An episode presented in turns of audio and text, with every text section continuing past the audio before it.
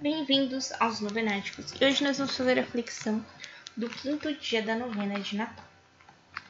Então, por favor, abram a sua Bíblia em Lucas 16, a partir do versículo 19.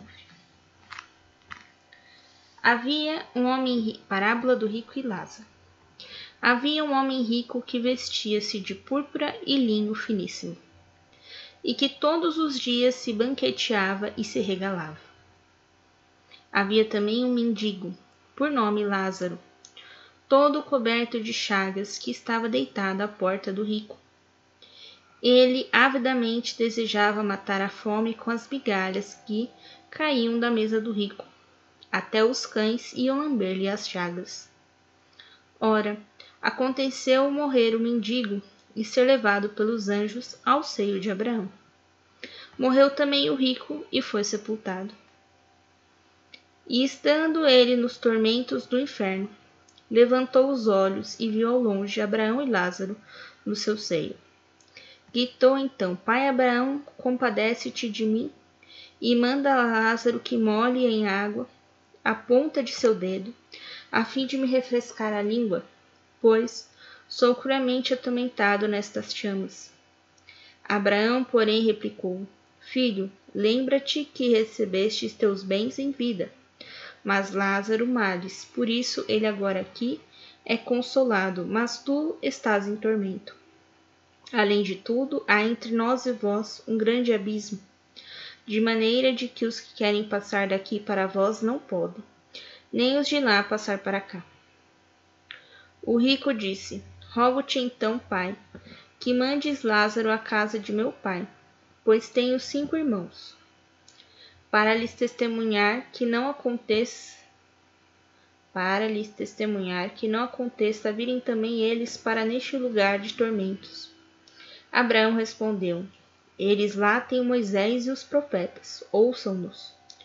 O rico replicou: Não, pai Abraão, mas se for a eles, algum dos mortos se arrependerão.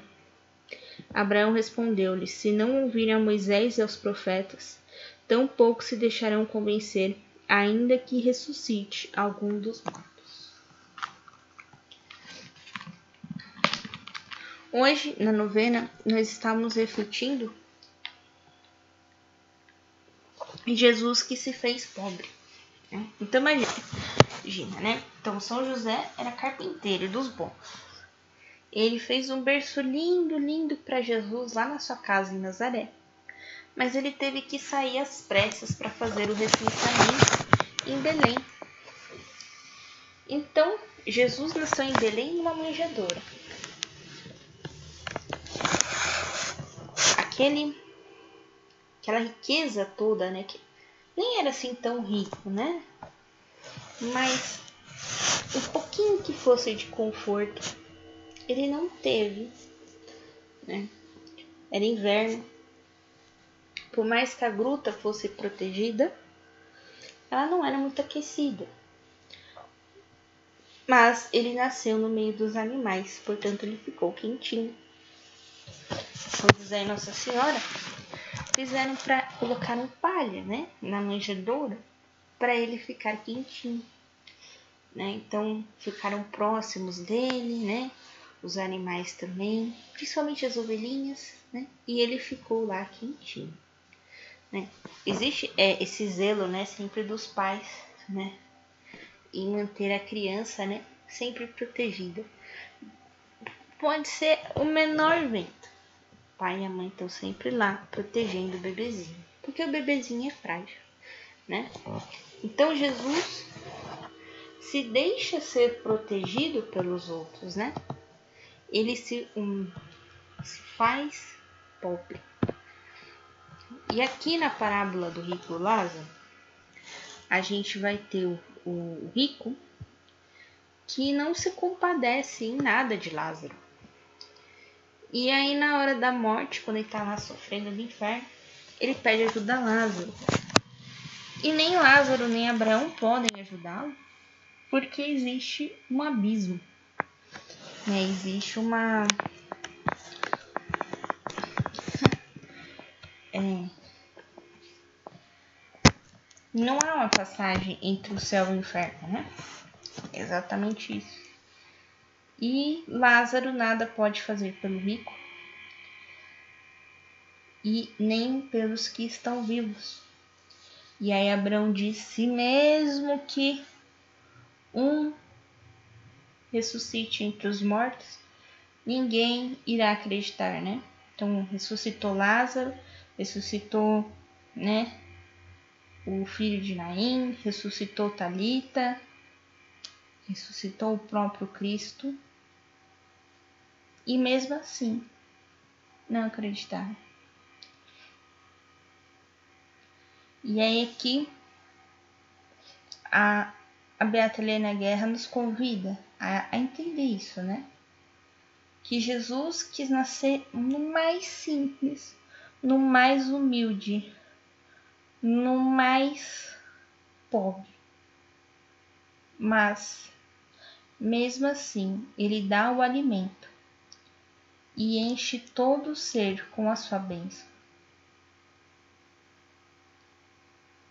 E aí ela nos convida a sentir essa pobreza, mas não uma pobreza material, mas uma pobreza espiritual. Imagine que hoje tudo que você aprendeu fosse apagado. Você, você, você teve uma amnésia maluca aí, apagou tudo.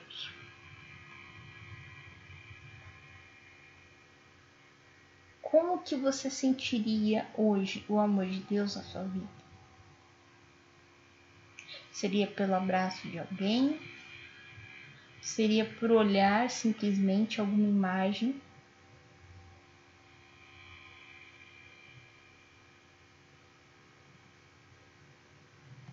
Como você sentiria esse amor de Deus?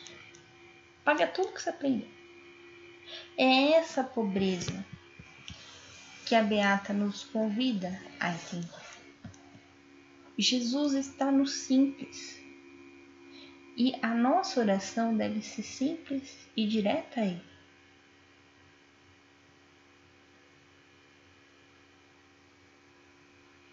Não precisa de palavras rebuscadas, não precisa de uma oração pronta, não precisa ler um salmo. Não, a sua oração com Deus tem que ser sincera, simples de coração.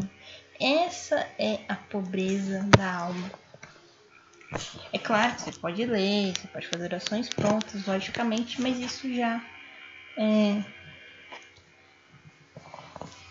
fora da, da sua intimidade, né? Vamos assim dizer com Deus, né?